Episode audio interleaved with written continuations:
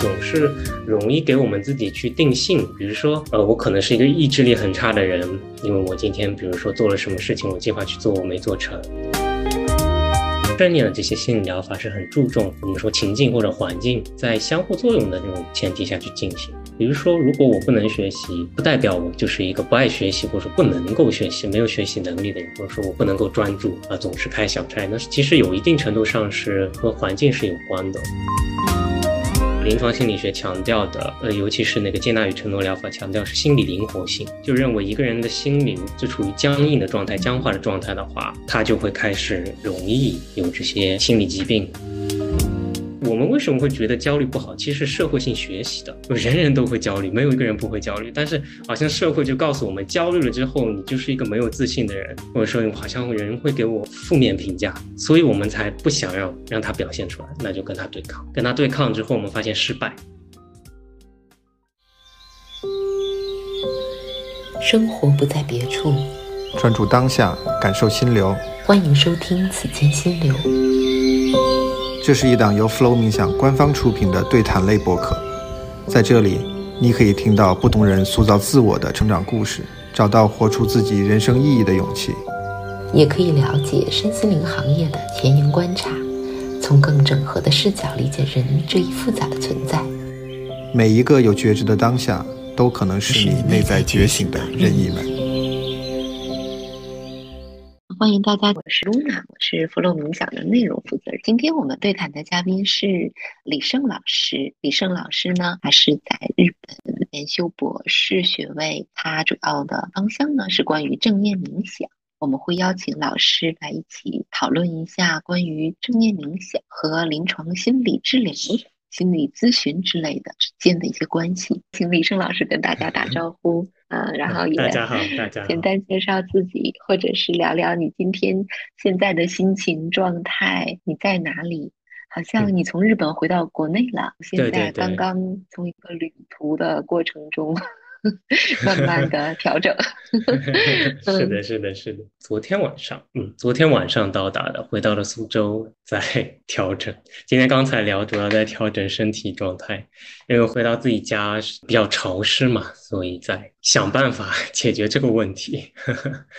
很实在的生活问题。嗯，刚才在之前的话，其实我们交流了一点儿，那老师就讲到他家居住的环境啊，还有现在天气都非常潮湿，然后他就讲怎么面对这个处理湿气。然后我就问到说，哎，那你生活中的一些议题，你会有意识的带入到你平时冥想的习练当中，作为设定的意图吗？我就觉得冥想的老师每天在去希望用冥想或很多方式来调整自己状态，但也跟我们每个人一样。在面对生活当中的各种各样的问题，生活就是由一系列的问题组成的，只能每一次去面对，尝试解决一个问题，一天一天的去度过，慢慢可能会变成，要不然就可以解决问题，要不然只能与问题共存的这样的一种，可以说是还比较正面的生活态度吧。是的，是的，是的。因为一般的话，环境可能会分为两个部分，一个部分就是我们外在的物理的这个客观的自然环境，还有一个部分其实是我们的心理状态。这个点是经常在冥想教学的时候会强调的。其实这次回来的话，主要是从物理层面去解决这个问题。因为就我家是在一个水道上面，旁边是有一条河流的。然后我记得小的时候下雨天、夏季的话，就会听到蛙叫，成片的青蛙的叫声。但是后来我发现，就是我们家下面它有一个河道，就是它是过水的，就是它下面是有暗流，是藏在这个土地下面。所以一旦下雨的时候，湿气、水汽就会泛上来，所以就比。比较严重，所以小的时候就好像就是中考的时候就得了水痘，大家都在做卷子，然后我每次在家里偷懒，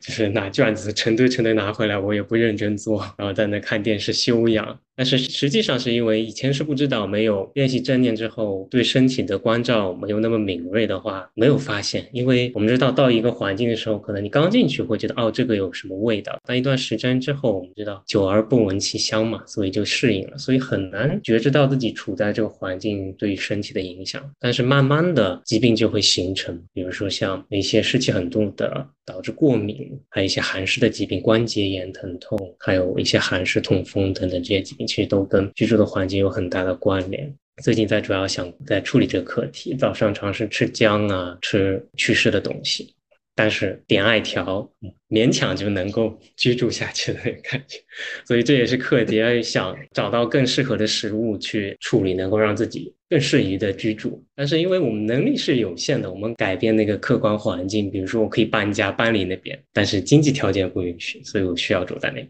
所以我就要想别的办法去处理。如果这些药物我们也没办法处理的话，那只能通过调整自己的内心情况。比如说水气很重的时候，人的心情会不知道大家有没有体会，会变得不清爽。其实意识也是一样，会变得很糊涂，就是这边躺一会儿，那边坐一下。但是，一般通风比较好、阳光比较好的时候，人就会积极的，呃，感觉会比较清明吧，意识的层面，所以会有影响。所以也需要我们不能改变环境的时候去自我调整。那天好像我聊到一个话题，我也不记得跟谁聊的，最近记性越来越差。当我们会很注重，当我们无法改变自己心理状态的时候，我们会很注重改变物理环境。比如说，我感觉我不想学习了，或者我不想用功、不想努力的时候，我就会想，觉得好像是我现在环境不好啊。今天下雨了，不想学习了，不想出门运动了。今天太阳太大了，不想出去做什么事情了。太冷也不想干，太热也不想干。春天春光特别好，不想浪费在家里。冬天太冷了，也不想出被窝。所以说会有很多的这样子的想法。但是其实，如果能改变物理环境的话，其实是很重要的。有的时候会被轻视，因为我们总是容易给我们自己去定性。比如说，呃，我可能是一个意志力很差的人，因为我今天比如说做了什么事情，我计划去做，我没做成，经常因为一些小小的挫折会给自己定下定义嘛，或者说贴标签，觉得我是一个什么什么样的人。那其实这个我们知道，人的行为会随着环境去改变，这也是正念的，其实在价值观里面非常有借鉴意义的一块。所以现在的包括比较近现代的，比如说融入正念的这些心理疗法，是很注重我们说情境或者环境在相互作用的这种前提下去进行。比如说，如果我不能学习，不代表我就是一个不爱学习，或者说不能够学习、没有学习能力的人，或者说我不能够专注啊，总是开小差。那其实有一定程度上是和环境是有关的。其实练习冥想也是，有的时候在特别嘈杂、特别混乱、特别没有正念的环境里面去练习正念是非常困难。那有的人可能就会觉得，哦，那其实是我好像学不会，是不是我天资有什么问题？其实很多情况下都是环境导致的。换句话说，如果我们到一个非常安静宁静的地方，哪怕一个人没有学习过正念，他的行为和表达也会发生微妙的变化。所以环境的影响是非常大的。所以现在我们更多的看重这一块，这个其实也跟临床心理学的历史有一定的关系，导致我们大众的意识，说大众对于心理自我的认识，它会有一些影响。比如说刚才说到的，我们给自己下定义也好，贴标签也好，在历史上我们知道，临床心理学的方法论或者说我们的方法，主要是分为三个流派。英语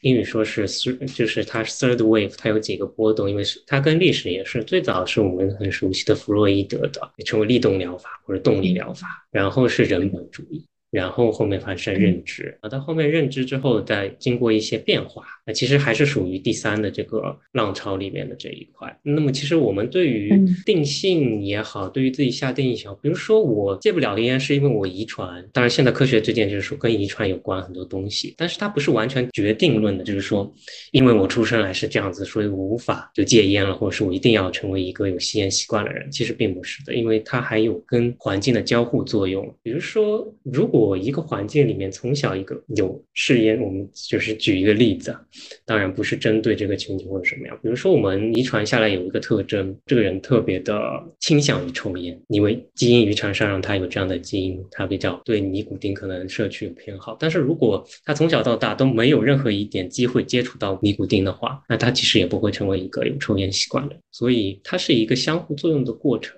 但是呢，因为受到弗洛伊德的影响，很多时候我们都会把一些现象，我们的尤其我们的心理现象、我们的行为、我们的状态、我们的生活的一些现象，归因到一些我们无法改变的要素上面。比如说，经常跟国内朋友交流的时候，他们说我有原生家庭，但是它是一种相互的，并不具有决定性作用的。也也有经常用的隐喻，就是比如说我们有一颗可能桃树的种子。那么我们把它种下去，它必然是长成桃树，它不可能长成西瓜或者别的。但是桃树种子长成桃树需要它的条件，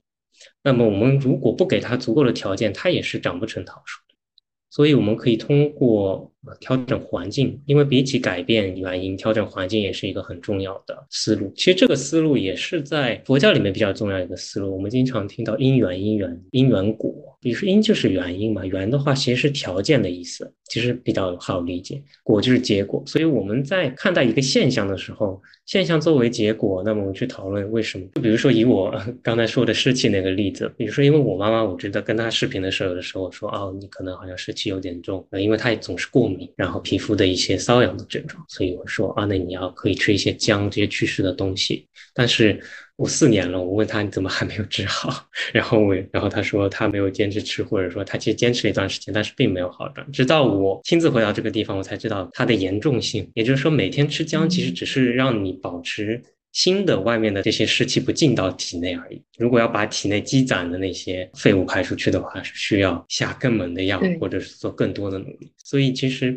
冥想也是一样。如果一个人的，比如说我们提家庭的环境，他家庭环境非常的复杂。他可能每天就要处理这些家庭关系，就需要消耗他很大的精力。那么他还要花时间去练习冥想这个过程，其实很难的。如果他把冥想当做一个任务，但是如果说我们把冥想这个部分当做能够把这一部分运用到处理家庭关系里面，它其实就会有节能。我们会体会到啊，这个东西实际上有用，它其实很生活的一部分。当然，这个部分其实，在心理的疗法里面是逐渐被重视的，因为以前的话，更多的就是说。大家如果看过心理医生或者是精神科，应该会知道会做一些量表，或者说做一些测试，然后来判断。当然，它不是完全依靠那个，它当然它是有一个综合的判断。那可能诊断下来说你得了什么病，它其实是有一个人为的判断在里面的。但是现在的吸取了一些正念价值观的疗法，就认为诊断其实是现代的诊断，其实有很多问题的。我刚才提到的这个叫做纵向诊断，就我们在确定一个疾病的时候，我们知道，比如说抑郁症。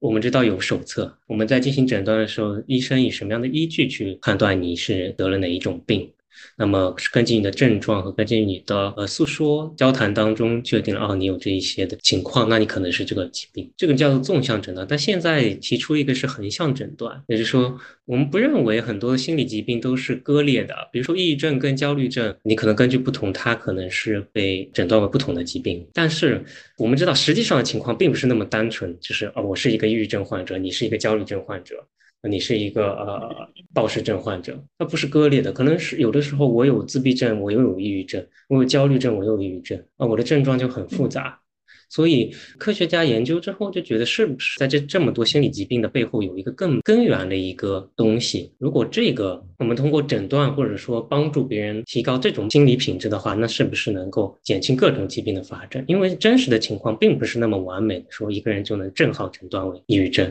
所以他原来的方式是纵向割裂的，现在就是讲横向诊断。所以临床心理学强调的，呃，尤其是那个接纳与承诺疗法，强调是心理灵活性，就认为一个人的。心理如果僵化了，就处于僵硬的状态、僵化的状态的话，他就会开始容易有这些心理疾病或者有这些症状。所以这其实是一个也是受到了这方面影响的一个情况。那么我们能做的不是去具体的消灭症状，而是能不能通过提高一个人心灵或者说心理的这种柔软性或者说灵活性去帮助别人活化。对对，活化活化，这很重要。嗯。从僵化进入活化，僵化有一种场域和环境对人的影响，不一定是纵向的。刚才老师分享了好多各种方面的，从他现实，从日本最近回国的生活中的体验，然后跟父母沟通，然后他自己。在照顾自己身体，面对湿气和居住环境，也联想到引发迁移到我们讨论的这个话题：冥想和在生活中，它不是一个任务，而是怎么样和我们现在已经在。生活中面对的不同阶段的一些议题和课题去连接，进而的话，其实意识到我们是时时刻刻活在某一种环境当中的。用比较相对经典也好或传统也好的这种从弗洛伊德的认知行为到人本主义的这样的一些呃已有的心理学流派去理解人的话，和诊断人，他都有很多的局限。那越来越多的科学家和心理学家更多认知到如何从这种心灵的僵化进入到心灵的活化。那么冥想在这里会有很多帮助。所以其实李胜老师在你读书和做研究、读博士，还有你的实际工作中，除了冥想以外，或者你更多是也做很多临床心理的工作，然后结合正念冥想和临床心理治疗。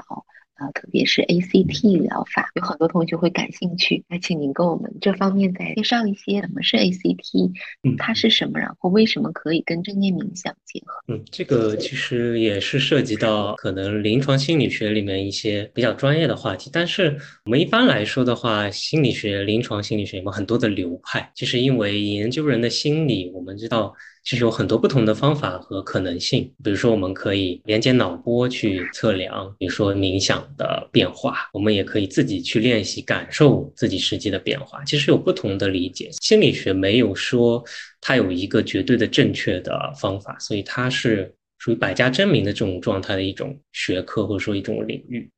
最早的话，因为其实临床心理学曾经遇到一个瓶颈，大家可能也许听说过，就是说做心理咨询其实没有什么效果，好像只是对面这人说，嗯嗯嗯，对对对，是是是。对对对，你真不容易，就可能是这种感觉。那其实当时是在美国之后有有批判，所以发展出了不同的流派。那么有一段时间还是陷入死胡同，比如说治疗抑郁症的效果，说实话没有药好，没有吃精神类的药物下来的效果好，所以就进入了新的批判。就当这个感觉好像临床心理学快要不行的时候，正念的要素被引入进来。那么正念的现代化或者说近代化普及的第一人就是卡巴金教授。他最早是也是练习皮婆舍那冥想之后，他在自传里说了，他产生了一个愿景，台湾说的是 vision，所以他说他一定要把正念这个方法普及开来，向西方世界进行普及，然后他就做到了。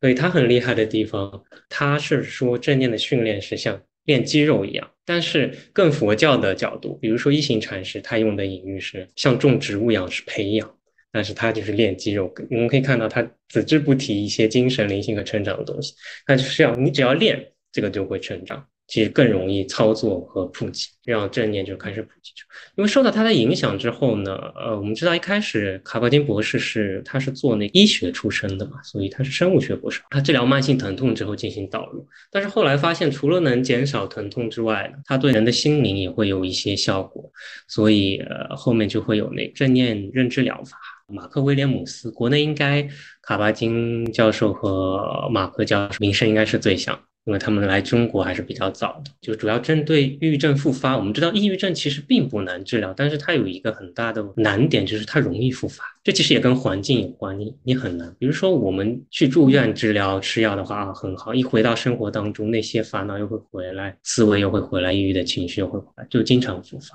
导入了正念或者说冥想的技术之后，其实也是比较严苛的冥想训练。你想八周每天三十分钟的练习。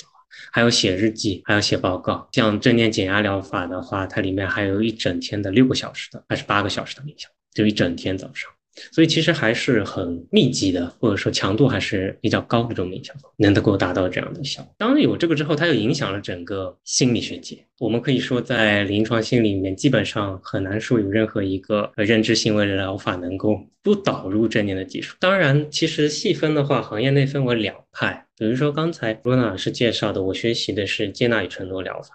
比如说，其他的还有辩证行为疗法，它是导入了禅宗的一些元素。它是辩证，是用来呃处理那个人格性障碍、边境性人格障碍。所以它分，比如说像 MBS 啊、正念减压疗法和正念认知疗法等等的话，他们就是比较强度的，所以他们是属于以冥想为主，或者说以正面冥想为核心的。但是另一派呢，他会加入更多临床的东西，那么他会在中间导入正念，但是他们的根本目标其实很相近，就是通过促进来访者或者说一个练习者的觉知，这是根本主要目标。当然，其他的还有一些别的元素，比如说接纳，就像刚才一开始跟罗亚老师聊的时候分享的，说如果解决不了问题，那就和问题共存。它其实是一个很重要的观点。为什么会出现这个情况？因为有的问题解决不了，比如说内心的对象的这些心理现象，你越是压抑它，它越是会出现。比如说焦虑，大家应该都有体验。比如说，当大家接下来要去进行一个很重要的演讲，或者当着很多人进行讲话的时候，而且越是重要，越是容易焦虑。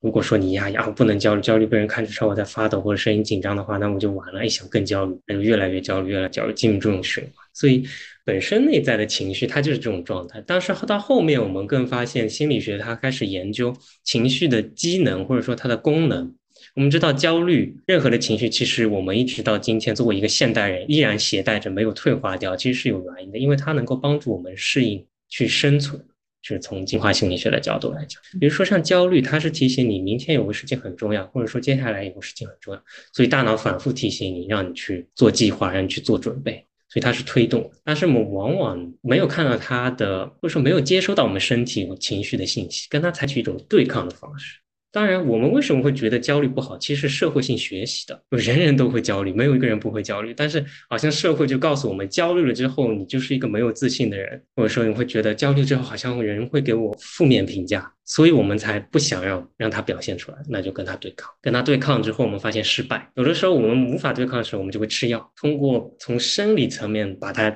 这个条件击垮之后，让它不发芽。但是它还是在，还是会出现。它只要是一个种子，一一有下雨，它就要发芽。我们发芽就把它割掉，发芽再割割掉，年年在那个，就会很痛苦、很疲累。当我们没有办法抑制它生长的时候，那就是真的人需要崩溃的时候。这个处理方法其实很重要。所以有了这个导入之后，西方的心理学原来思维就是：我们有个症状出现，把这个症状消灭了，我们的咨询就成功了，我们的治疗就成功了。但是其实不是这样子的。我们看到后面。更多的批判需要跟进，哦，发现抑郁症老是复发，那你是不是其实没有处理好？好像处理好了，其实没有处理。所以我们后来更多去发现它过程，更多去发现它的功能，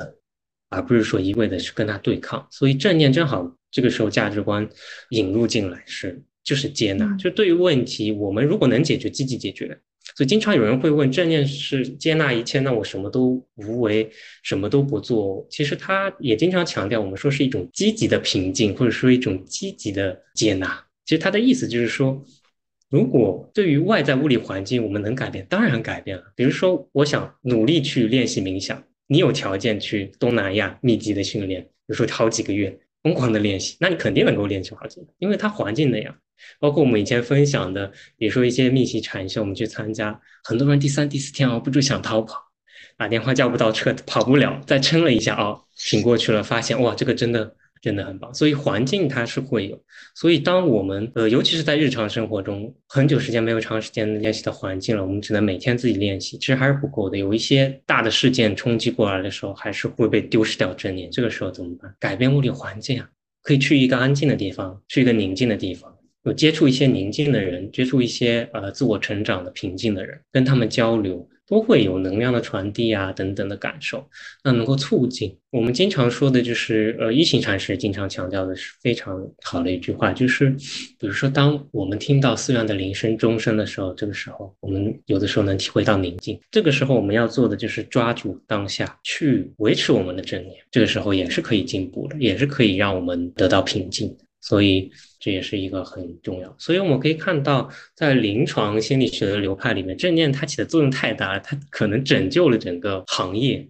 所以到后面，正念不仅是你可以看到一些治疗方法里面，你在那里面练习正念，练习正念行走，你还可以看到一些无形的，比如说在谈话当中，我在不停的问你，哎，你现在能感到什么？你现在能知道感受到你的坐姿吗？等等。其实它的目的也是一样的，在唤起你对当下身体的觉知力和感受。所以有很多的技巧和方法，呃，有的外形上很容易辨别出来啊，你这肯定是导入正念冥想；有的可能潜移默化的，所以会分成这样子的两派。接纳与承诺疗法呢，就是属于它属于潜移默化，当然也会有导入正念的一些练习，比如说直接进行冥想。那有的更多是比较简单简洁的，就像上次分享，用很多的隐喻去帮助。然后它还有一个强调，就是说，呃，跟练习正念冥想一样。比如说有老师带的时候，你能很好的专注。比如这个老师，你觉得他跟你气场很合，你听得很安静，体会到了你，你觉得很好。回去之后，哎，又是这些人，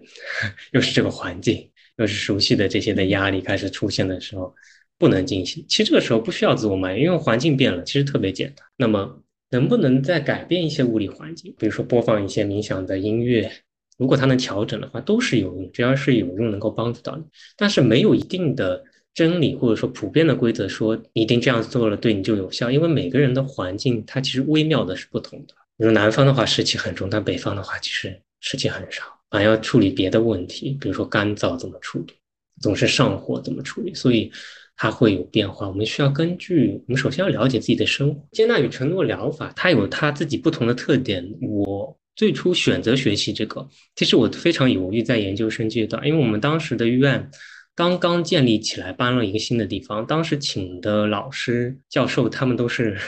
他们的方法论和世界观都是不一样，所以他们天天就是会像吵架一样，就是他们的视点完全不一样。你不能说谁对谁错，你只能看到哦，嗯，尤其是正念这一个领域是我的研究领域，它是一个本身就是一个交叉领域。它跟文化历史有关，跟东南亚又有关，跟宗教又有点联系，跟脑科学又是很相关的。比如说，其实正念的研究养活了可能有七成的脑神经研究科学家。不知道大家知不知道名救仁波切？他被誉为欧美誉为嗯最幸福的男人，就是因为他当时去做了脑波的实验之后，大火特火，因为他们脑神经科学家发现哇，他只要一做冥想，脑波就变成这样。然后一停下来，让它停，它就变成这样；然后一做，又会变成这样，大家就很震惊。所以大量的脑神经科学的研究人员去开始研究冥想，所以那个时候就养活了我估计有七成左右的人吧。就很多的论文都是去研究冥想、脑波、脑结构怎么变化。其实冥想或者说正念比我们想的要影响力要大得多，大家已经潜移默化受到它的影响。非常的多，嗯，包括现在国内的疗愈的行业也好啊，灵性的成长的行业也好啊，其实潜移默化都受到这些思潮的影响。但是我觉得，嗯，因为今天上午正好跟我的表弟，他是研究哲学的聊，我们其实也聊到，其实跟整个世界的趋势啊、政治经济的变化都有关系。因为原来的一些主流的哲学观念或者价值观念出现了一些问题，需要改进。那么什么是解药，或者说什么是新的方向，其实就在。非西方的这些文化里面，所以东西方文化的融合是非常重要的一个趋势。比如说东南亚的，包括瑜伽背景后面的，包括我们现在说是正念发达国家，泰国、斯里兰卡、呃缅甸等等，他们的里面的文化，还有我们中国的文化的里面的借鉴价值。嗯，只是说从中医的角度，很早就讲强调环境啊，还有就是因地制宜的这些治疗的方法等等。这其实，在西方心理学现在已经借鉴，但是，嗯，大家总是可能会出现就是东西方对立这种观点，觉得好像西方这个不好的特别好。其实西方很好的融合东方东西，有的西方人研究东方的东西很透彻，所以我们还是要带着一个谦虚的这样心态去接纳。非常可惜的一点就是日本的情况。日本的正念，其实我觉得非常可惜地方，因为从历史上我们知道，日本禅宗传播到美国西海岸那边嘛，所以一直掀起正念风暴。其实它是重大的一个桥梁作用。当正念或者说 mindfulness 回传到日本的时候，日本就觉得这个不就是我把酒卖给你，你换了个瓶子又缓过来卖给我，所以他们的这种态度就有一些不太能接受。包括他们的一些研究者和一些可能相关的人员，他们可能会觉得，这本来就是我们日本的东西，你又改一下传过来，他们会觉得好可悲、好难受。但是其实我们知道，在西方化之后，它很多东西变化了，有新的东西和技法在里面，有一些美国实用主义的看法，比如说我喝姜水如果有用，我就喝。如果西药我吃了能够消灭这种，我就吃。我不管他是中医还是西医，我对对对。所以像这些，其实，在正念或者心理治疗有一些是很重要的，因为它是跟我们原来的被很多社会规则或者怎么说呢，迷信科学所支配的，我们其实感受很强烈。比如说，发现这一个推文说，比如说吃梨能治咳嗽，就拼命的吃梨，你疯疯狂吃梨。但是有没有看到个人居住的环境不同，他饮食不同？如果这个人经常吃海鲜，我们知道从中医角度讲，梨是寒性的或者凉性的，啊，本来就吃大寒大凉的东西，一直吃梨，那反而会受寒，受寒之后咳嗽都是有可能的。所以，而且是量也不同，你一天吃一个梨也许能好，你一天吃十个梨。所以，所以需要有正念的觉知和这个，这是非常重要的观点。所以有没有用？如果说这个一个规则或者一个科学之见，它可能是正确的。当然，我们先抛开伪不伪科学的，啊，这伪科学的那个影响也在国内很大很多。比如说正念的冥想，说做完正念冥想，脑结构能改变，有没有错？没错。但是做多久？什么样的条件下做？在什么样的框架下做？就是在不同的疗法下，你每一天三十分钟，持续八周也是不一样。所以需要具体来进行分析，需要我们去了解自己的生活状态，这是首先会有这方面的 一些感受吧。也是因为跟刚回来，其实我也在适应，因为我四年没有回来了，很多不适应。我现在见到人还在鞠躬，我我给自己时间，但是我觉得可能三周到四周可能还是很难赶回来。会会。以前我家里有人在日本生活很多年，然后。回国看我时候，在我们住的小区的电梯里给各种人鞠躬，我就有点担心你会不会腰间盘突出啊？实际上都是鞠躬太多，开玩笑。但是那是一个文化，然后那个环境中不那样做就会觉得奇怪。但脱离那个文化的 bubble，一个文化的泡泡吧，就是我们如果能够进出进出，不断的从自己文化的泡泡中进去再出来的这种过程。如果更多一些的话，这种自己可以延展的一生中持续可以延展的可能性就大很多，就不会被某一些的无形的观念束缚。其实真正的自由是内在的，可以持续不断的自由嘛和一种解放，就是从一种我们内在的创伤、我们内在的投射、我们内在的认知上去得到一种解放、解脱。这个时候我就想到说，哦，一方面文化的角度确实是，日本它有中国传的佛教到它那边去，然后它禅宗，特别是中国儒释道结合成为的，从佛教进入到禅宗，然后又到日本，这个变化又因为经济政治的原因，它可以到美国的西海岸，大小陵墓的这种跟知识分子的这种交互和传递，但是确实是再回归到日本的时候，他们整体的。那种现代的国民和文化并不是很 open 的去接受自己的东西传播出去再绕回来。其实这里面就是叫东方和西方文化交流过程中有个好有趣的现象，比如说在美国的很多的大公司里面，他的 CEO、大学里面的校长，他都是印度人，很多。嗯嗯。而且这些印度人不是说在美国出生长大的。他是在美国后来的第一代移民，可能才来读大学或读研究生时候才来，但是他是很多世界级的公司的，可以是 CEO 或者是商学院、医学院的院长。但是说如果说都是亚洲人，那难道其他国家的亚洲人，当然智商也都会很高，也很聪明，或很有他的底蕴和文明和文化。但是每个国家的那种文化那里面的内核很不一样。后来有很多很多人就去讨论，为什么印度人他会。在一个世界舞台上取得更大的成就，当然是他精英的人群吧。大部分普通的印度人也并不会达到这样。嗯但是这种精英的代表，对吧？我也曾经交流过，但我因为生活在旧金山的湾区，我感觉我好像就每天生活在中印边界一样。因为中国人和印度人特别特别多，都是工程师，在这的科技公司，有很多的说法，说他们读 MBA 呀，说他们说英语啊，那这个不一定都是特别的原因。我听到有一个观点，啊，我觉得很有意思。他说，不管他们是不是自己是完全信仰印度教的，其实它是一个国家的一个文化的容器，都是完全在这个印度教的容器中承载。然后非常多的这些精英的人群也是受这种印度教的影响。他说，你看各个教呢都会说啊，信我这个，我这个比其他的好。当然佛教不太会那样，其他的教可能很多时候会那样。在印度教。有一句话，他说：“如果你是一个基督教徒，你信了印度教，我会让你成为更好的基督教徒。嗯，如果你是一个佛教徒，你信了印度教，我会让你成为更好的佛教。你不觉得他们的里面的那内核的东西非常的魔幻吗？非常的有一种旋转式的能量在那里面。这个点是他们可以走向世界。”然后融入世界，也让世界融入他们的一个他文化当中的一个非常独特的地方。你可以看到冥想、呼吸、瑜伽，其实最古老、最古老传统都是在那？印度，嗯，去跟这个世界过程中融合。但是他们的很多文化的精英，他在寻求一种新的表达和语言，完全是现代化，但里面的内核是他的传统的。像克里希那穆提，像奥鲁宾多，像现在在世界领域比较受欢迎的一个瑜伽的导师萨古鲁，嗯嗯，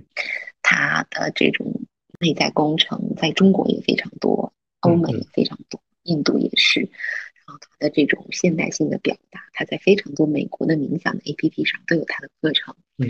他也会到湾区的话，他在斯坦福有几次是跟斯坦福的教授、政治或者经济学的教授对谈，他讨论的是瑜伽哲学。嗯，然后底下是成百上千人的这种礼堂，反正坐在那里会有一种感受，就会觉得说，哎，为什么到现在印度会有这样的，一直不同的时代中一直有这样的人，可以跟世界级的其他领域的学者和研究者去有这样的对话，但是它代表的是他的传统，嗯嗯，但是他用一种现代方式在对话。但是我一个这样的，比如说其他国家的亚洲人，我都想不到，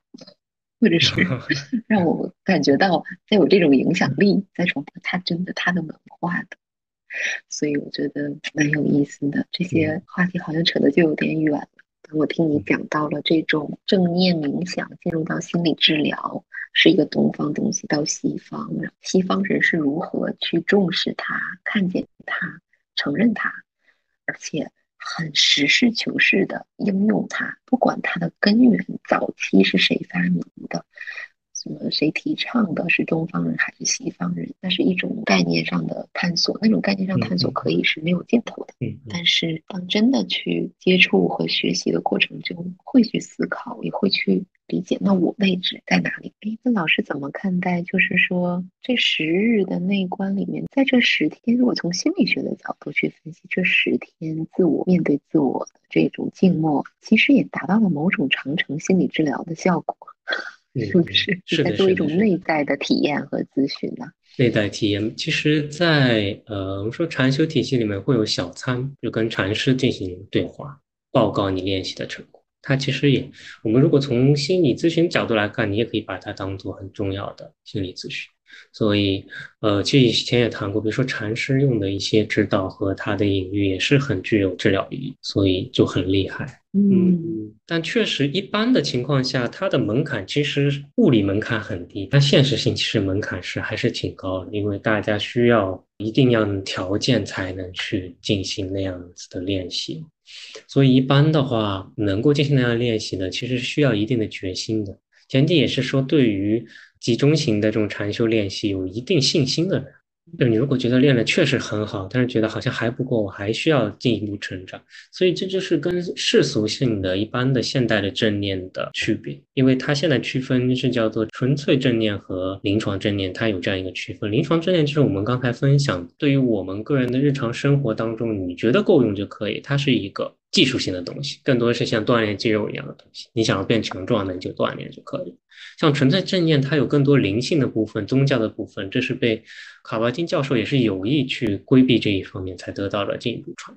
但是现在随着我们说东南亚文化的复兴和进一步传播之后，也发现了里面潜藏了很多价值。其实现在的研究者很多已经开始在强调，只练习正念，你的正念是基本上很难去自发的进行维持和达到一定强度的。要练习慈爱冥想，还要练习培养舍心、随喜赞叹的随喜。就它是用来我们说对应嫉妒心理的，比如说因为他人的成就而感到高兴，叫做随喜，所以它有很多一些，但是它的宗教性的色彩是非常浓重，所以现代科学依旧在进行融合的这样的过程。那其实，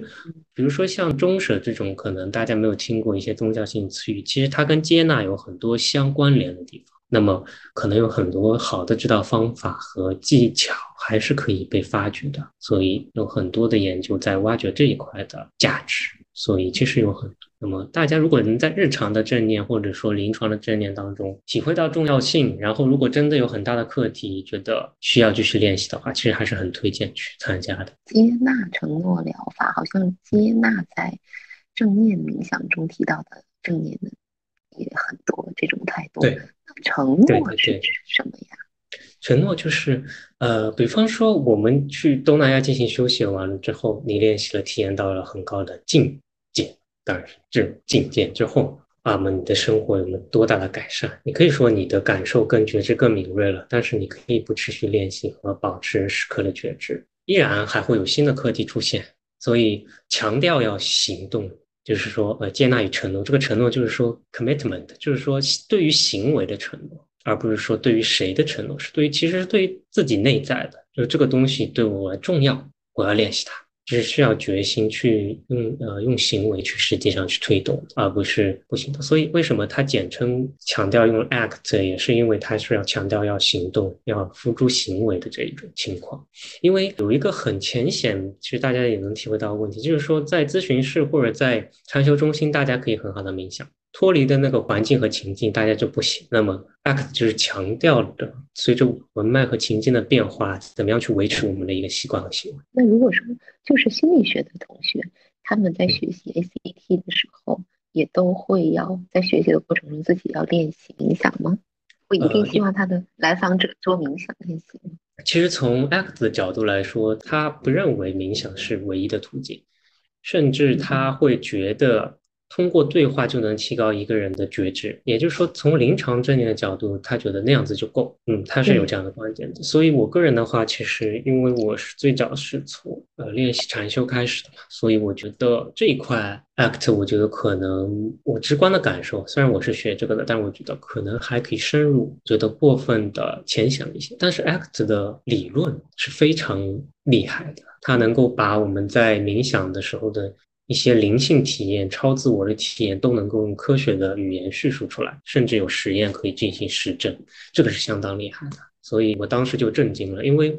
学习了，当然是粗浅的，应该是概学嘛，各种第三代的，我们知道，其实在认知行为疗法里面也是有第三代认知行为疗法，就是导入正念这些里面，概览之后没有一个能够完全解释我的主观体验，就从科学的语境来讲。比如说，我在冥想当中体验到，我身体跟我的意识其实是可以相对独立的。但是认知心理学就说这是原认知、原认知的觉知。我觉得，嗯，可以，但是 好像差那么一点意思。那直到读到 ACT 理论里面书讲言语的自我，就是概念化自我、什么文脉自我的，有一些这个概念之后，我觉得哇，这个让我折服了，很厉害。他并没有，